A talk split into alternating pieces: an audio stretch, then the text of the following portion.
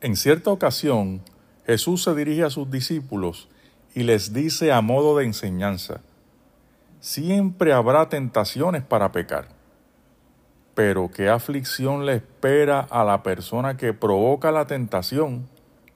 Sería mejor que se arrojara al mar con una piedra de molino alrededor del cuello que hacer que uno de estos pequeños caiga en pecado. Así que cuídense Jesús llama la atención a varias cosas. Primero, la tentación a pecar siempre estará al acecho, es decir, siempre estará presente, momento a momento. Así que hay que estar apercibido. ¿Y qué es pecar? Pecar no es otra cosa que adoptar una actitud de rebelión contra Dios y contra sus mandamientos. Se puede pecar tanto de pensamiento como de palabra, obra u omisión.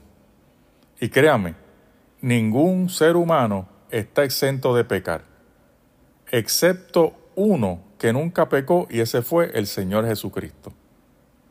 Como dice en la carta a los hebreos, Jesucristo fue tentado en todo, pero sin pecado. Así que para el resto de nosotros los mortales, siempre estará presente la tentación a pecar. Segundo, el Señor advierte que aunque pecar es malo, aquel que provoca que otros pequen hace mucho peor. Aquella persona que incita a otros a pecar, dice el Señor, que le espera una gran aflicción. Esto era una advertencia a sus discípulos y un señalamiento claro de lo que estaban haciendo los líderes religiosos en aquel tiempo al inducir a la gente a no creer en Jesús. Porque no creer en Jesús es un pecado, por si usted no lo sabía. Para el ser humano no existe tal opción de creer o no creer en Jesús. El Evangelio de Juan capítulo 3 verso 18 dice, pero todo aquel que no cree en Él, es decir, en Jesús, ya ha sido condenado por no haber creído en el único Hijo de Dios. Y esto se explica de la siguiente forma. Si Jesús es el único camino al Padre, si Jesús es la única puerta al cielo, entonces aquel que rechaza a Jesús o que no cree en Jesús está rechazando el único camino a Dios.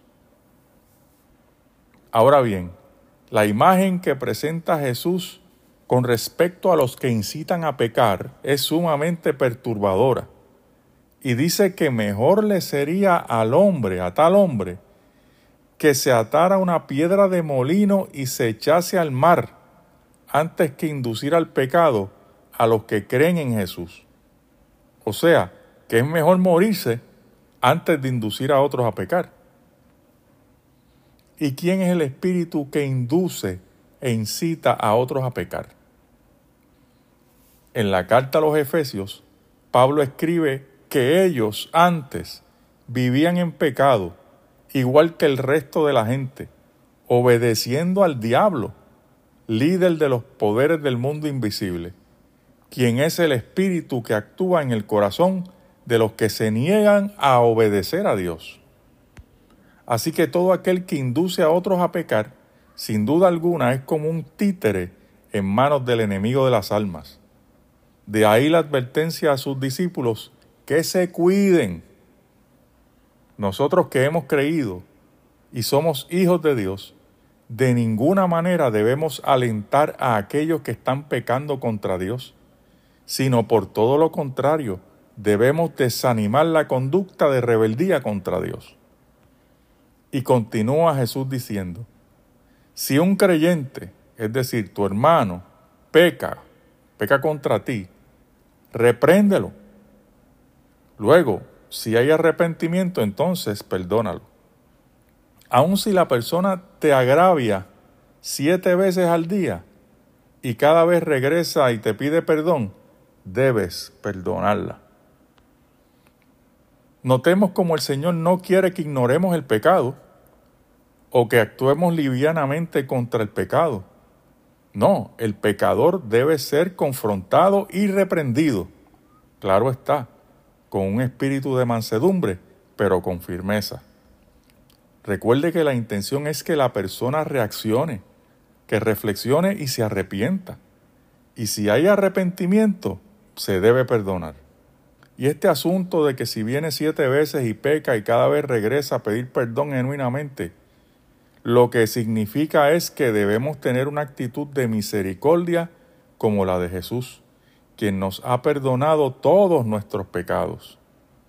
Ahora bien, cuando la situación se torna abusiva, se deben tomar medidas correctivas, según sea el caso.